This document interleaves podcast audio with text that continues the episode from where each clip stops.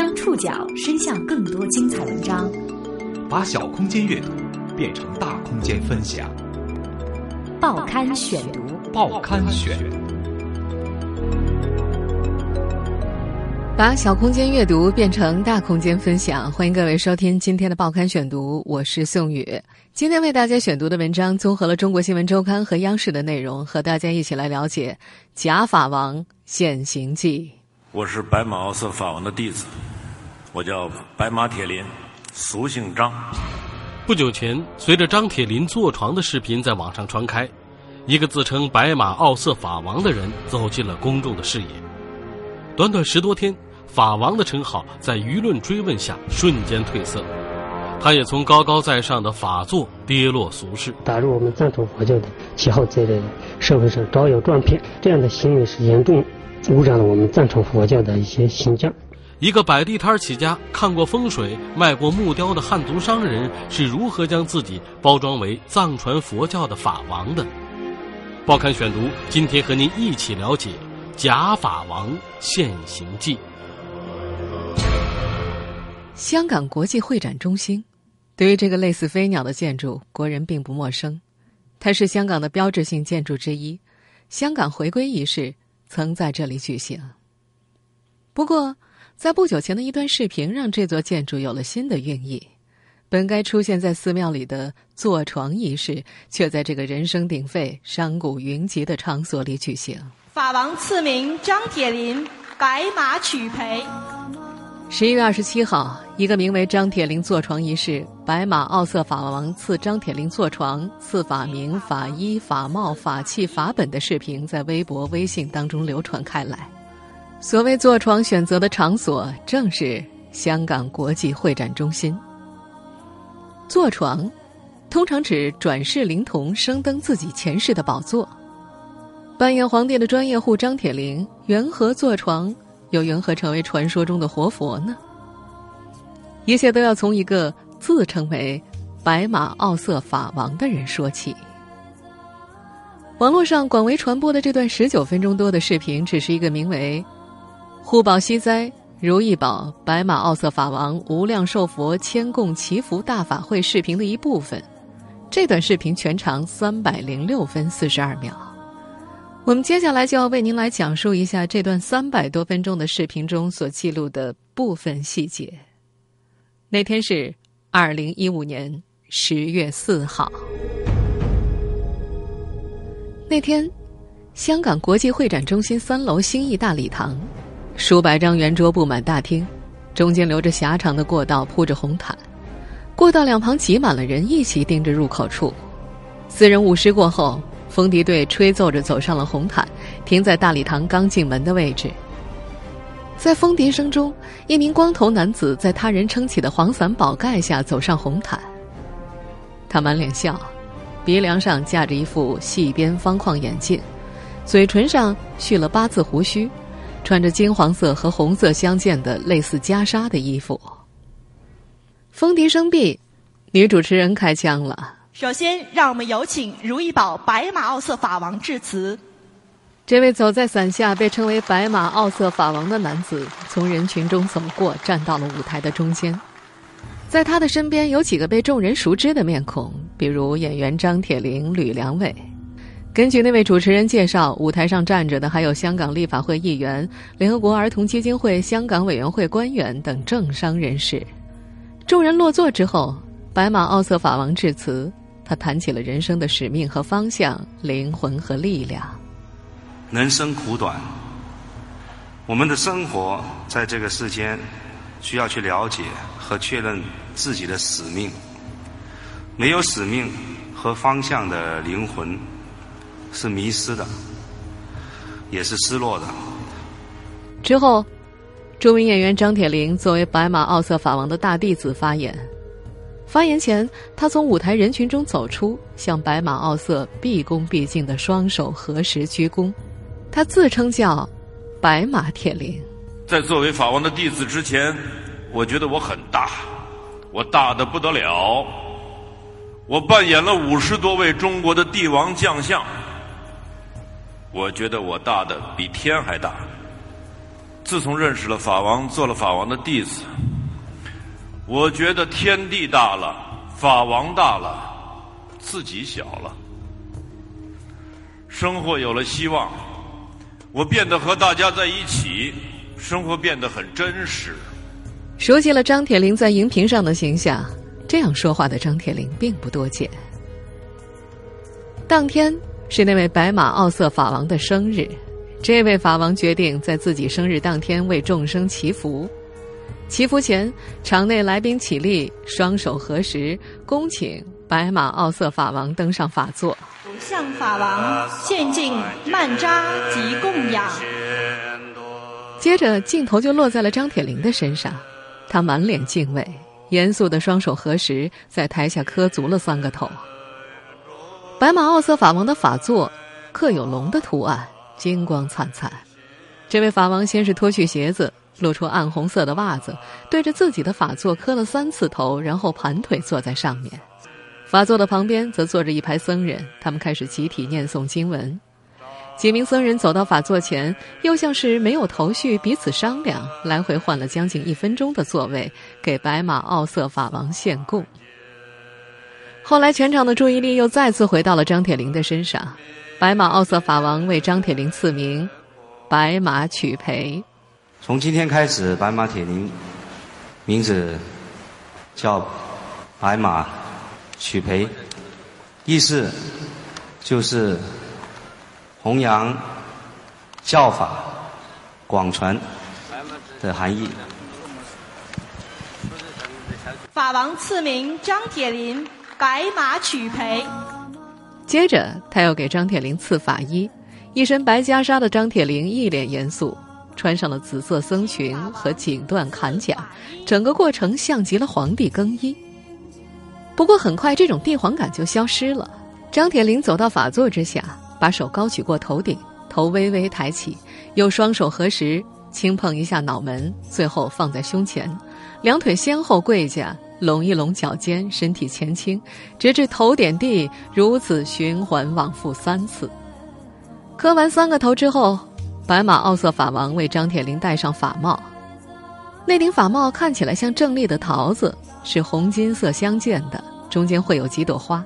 张铁林再次双手合十，向白马奥瑟法王鞠躬，走向了法座右边的座椅。在之后两个小时左右的诵经当中，白马奥瑟法王有时抓起一串念珠，有时口中念念有词。张铁林则戴着老花镜，几乎不张口念诵，只是偶尔东张西望。最后，白马奥瑟法王给在场的信众一一加持，还接受了供养。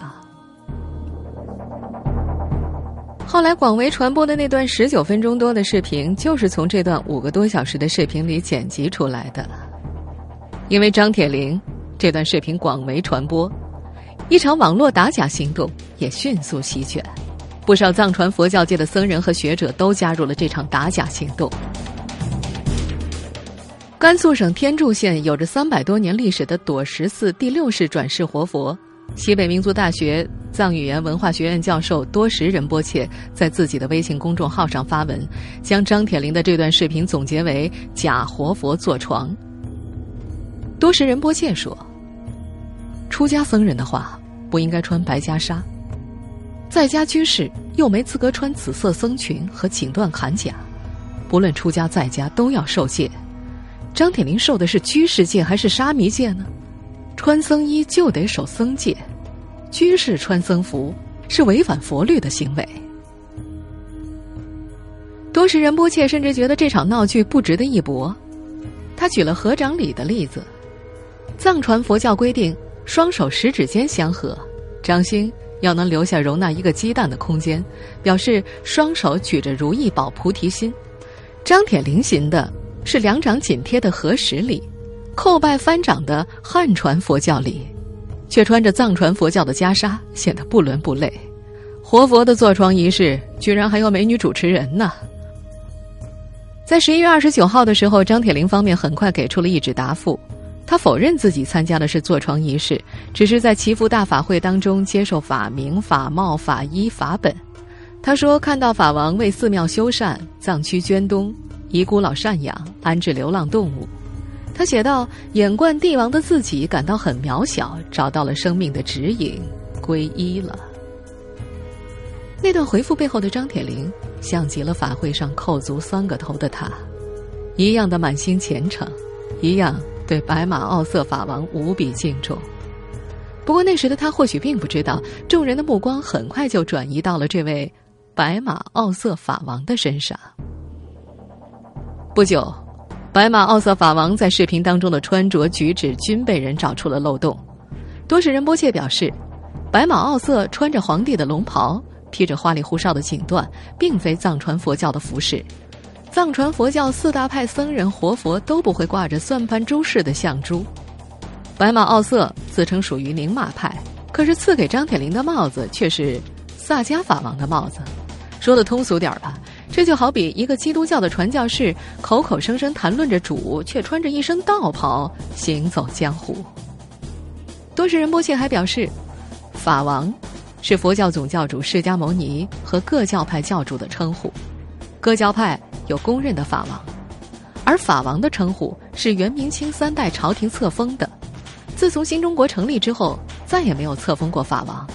除了各个教派公认的四位法王之外，其他的法王都是民间尊称，或者是自封的。白马奥瑟的种种被曝光后，越来越多的疑问冒了出来。脱去金灿灿的外壳和光环，这位自称法王仁波切的圆脸中年人，到底是哪座寺庙的活佛？让我们一起来还原他的成长经历。报刊选读继续播出《假法王现形记》。二零零九年，有一家香港媒体采访白马奥瑟法王，勾勒他的成长路径。根据这家媒体报道，白马奥瑟法王原名吴达荣，汉族，一九七六年出生于福建泉州，祖籍南安市狮山镇鳌峰村，八岁随父母到香港。中学毕业之后，进入一家日杂百货公司打工。由于工作出色，很快被提升为领班。两千年，他与相识七年的下属结为夫妻。他说：“母亲信基督，但是他给母亲买大悲咒的磁带。母亲还没听完，他自己先听完，十分有感觉。五遍之后可以背诵咒文。他觉得自己被一股神奇的力量牵引，却无法解释因由。他说：为了更加深入了解佛教经典。”在一九九七年，经五台山根通长老引荐，拜济度上师和海信上师修学密宗格鲁派教法，并先后接受大威德金刚丹尊、十三尊灌顶等多部密法及显宗教理。据说他还先后拜白玉寺贝诺法王、阿宗寺江嘎法王、东珠仁波切等人修学宁玛派教法，接受大圆满前行以及多部本尊仪轨灌顶等密法。藏传佛教分四个派别，分别是格鲁派、噶举派、宁玛派、萨迦派。按照吴大荣的自我介绍，他学习了格鲁派和宁玛派的教法。在上述的报道当中，他的修行履历还包括：2006年，噶陀黄金法台莫扎法王将《盛大解脱经》传授给白马奥瑟，并以自己修行中用了三十多年的《盛大解脱经》经书相赠。2006年年底。塔尔寺格西塔钦仁波切传授那罗空行母圆满灌顶。二零零七年四月，青海果洛州查朗寺白马洛州法王莅临香港，将所有中英文五百尊传承传法用的全部仪轨和灌顶卡赐给白马奥瑟，并亲手写了传承系统确认书。这段履历听起来可能有点绕，有些名词需要解释。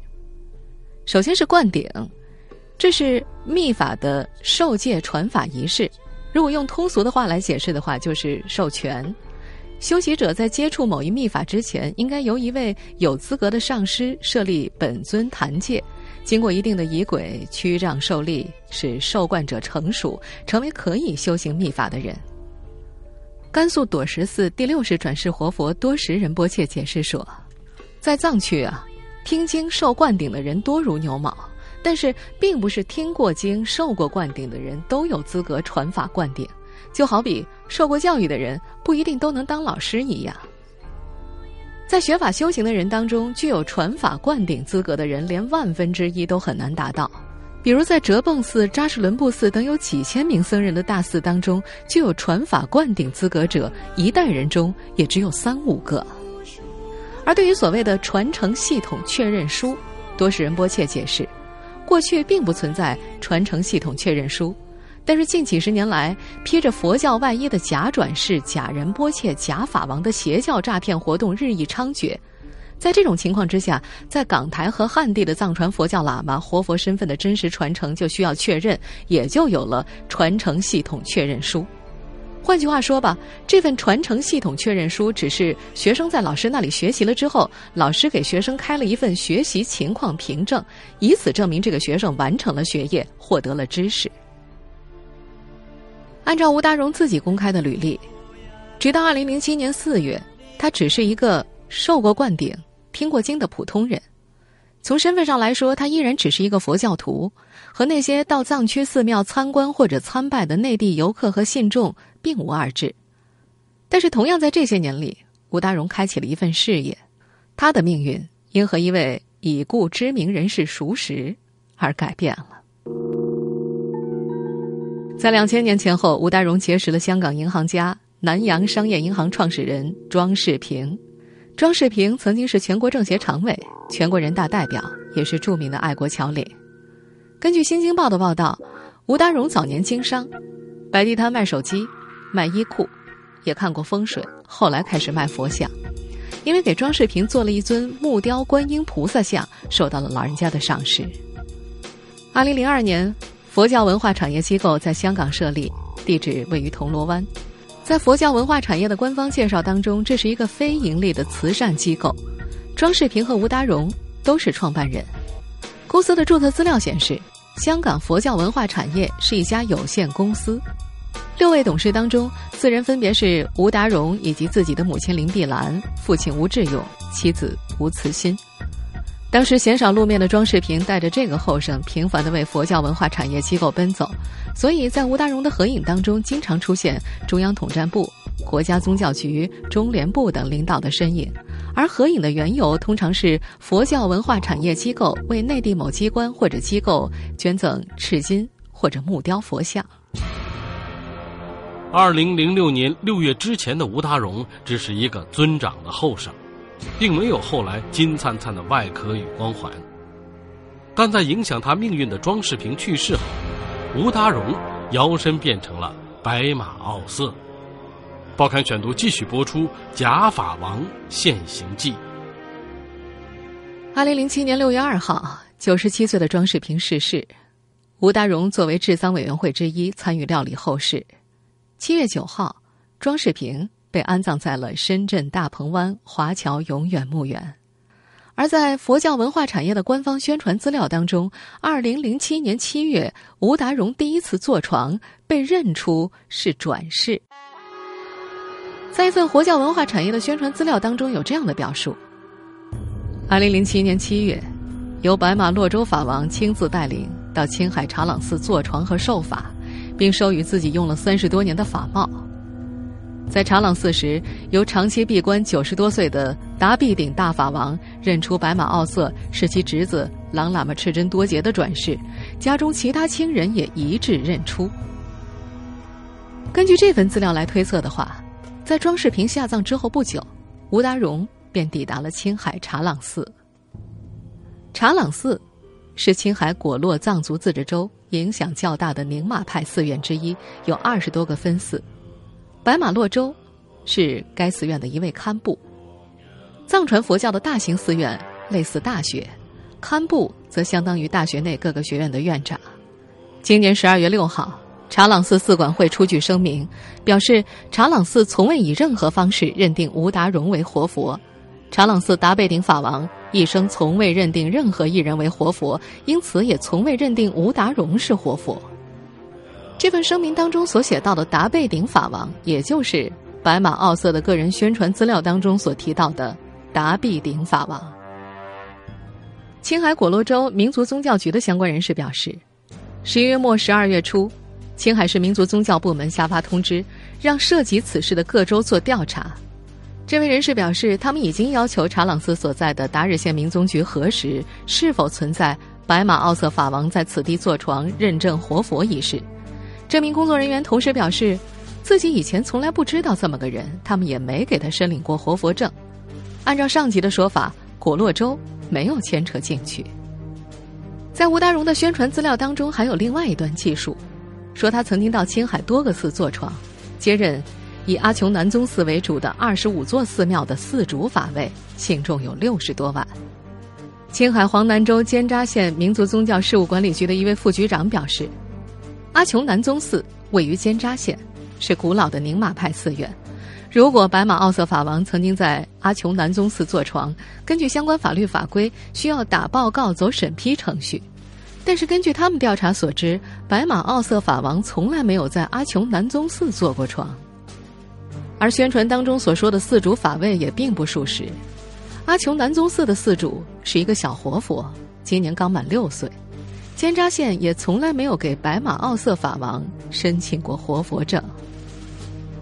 与查朗寺一样，青海省南州县尖扎寺古浪寺管委会也发表了声明。他们声明中提到，贯穿此事件的一条重要线索，指向了青海地区的一个假活佛。此人自称为古浪大法王，是自封的假活佛。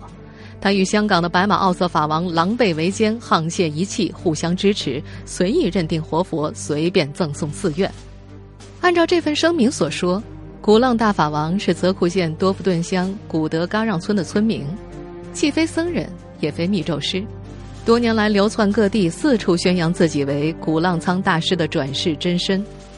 声明中说，在假活佛古浪大法王的请求之下，香港白马奥瑟法王亲临青海，提供大量资金，支持古浪大法王在贵德县为其创办寺院和坐床的预谋。十二月九号下午。青海省黄南藏族自治州民族宗教委员会发布声明，声明中表示，将青海省内二十五座寺庙供养给白马奥瑟，使之接任寺主之位的格荣大法王是假冒活佛，因此，格荣大法王以活佛的身份展开的一切宗教活动都是非法的。这份声明当中所提到的格荣大法王，就是给白马奥瑟赠送寺院的那位所谓古浪仓活佛古浪大法王。